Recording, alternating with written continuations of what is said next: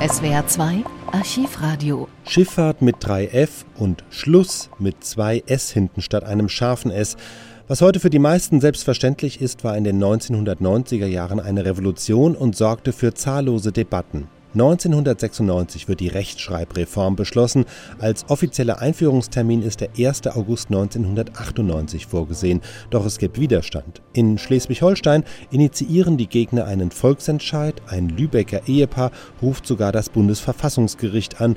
Die Reform verstoße gegen das Grundgesetz. Das sorgt noch ein wenig für Spannung, denn die Entscheidung aus Karlsruhe kommt erst am 24. Juli, wenige Tage vor der geplanten Einführung. SWF 3 Top-Thema mit Uli Becker. Verfassungsrichter entscheiden, die Rechtschreibreform darf kommen.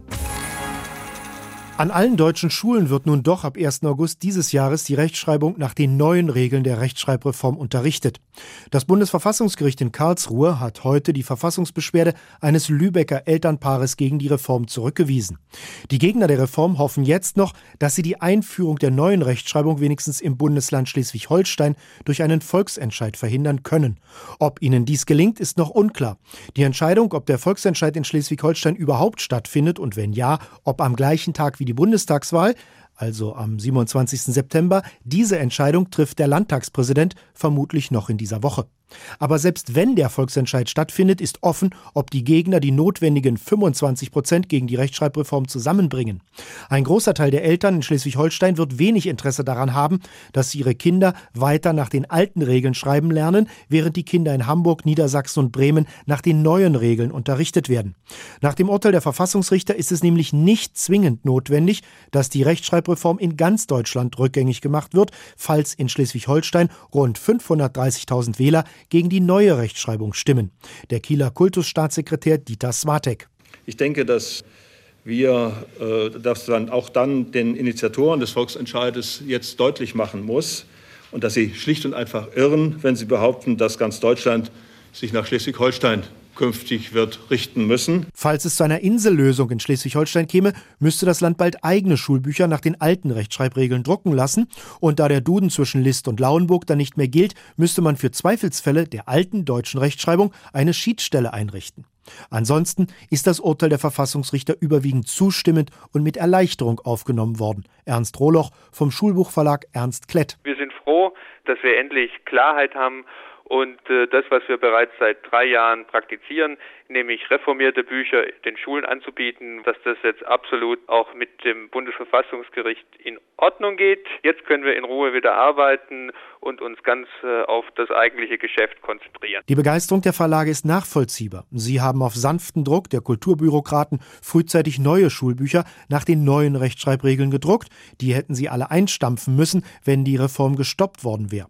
Umgekehrt haben die Verlage sich natürlich auch gern auf die Reform eingelassen, weil wegen der Reform auf einen Schlag viele neue Bücher notwendig wurden, die Verlage also ein Umsatzplus erwarten konnten. Ansonsten strahlt das Urteil der Karlsruher Richter jene Gelassenheit aus, die die Gegner der Rechtschreibreform und einige aufgeregte Befürworter so schmerzlich vermissen lassen. Seit heute wissen wir, das Wort Schifffahrt weiterhin mit zwei F schreiben zu können, ist kein durch die Verfassung geschütztes Grundrecht. Es ist den Klägern nicht gelungen, die neue Schreibweise mit drei F, zwei für Schiff und eins für Fahrt, per Bundesverfassungsgericht zu verbieten.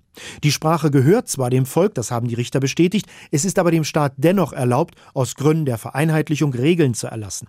Im Übrigen haben die Karlsruher Richter auch nochmal daran erinnert, dass durch die Rechtschreibreform gerade mal 0,5 Prozent des Wortschatzes betroffen sind, die Kommunikation also zwischen denen, die weiter nach den alten Regeln schreiben und denen, die die neuen anwenden, weiterhin möglich sein wird.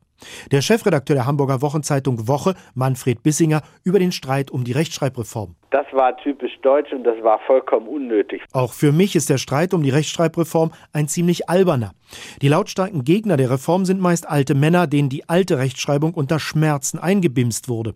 Sie wollten nicht zulassen, dass es junge Menschen mit einer neuen, vereinfachten Rechtschreibung leichter haben als sie. Rechtschreibung hat für solche Leute einen symbolischen Wert. Sie ist Ausweis von Bildung, manche glauben sogar ein Zeichen von Intelligenz. Sie steigert das gesellschaftliche Ansehen, deshalb auch die wütende Empörung von Studienräten und Schriftstellern, also die Aufregung jener, die Wissen angehäuft haben, das jetzt durch die Reform entwertet werden könnte. Bei vielen Lehrern kommt noch der Druck dazu, dass sie glauben, schon von Berufswegen immer Recht behalten zu müssen. Sie merken jetzt, dass es auch für sie ernst wird mit der Anforderung vom lebenslangen Lernen. Was es noch zu sagen gibt zur Rechtschreibung und zur Rechtschreibreform, sagt dieser Grundschüler. Das nervt auch. Immer SS, dann SZ und hin und her. Das nervt.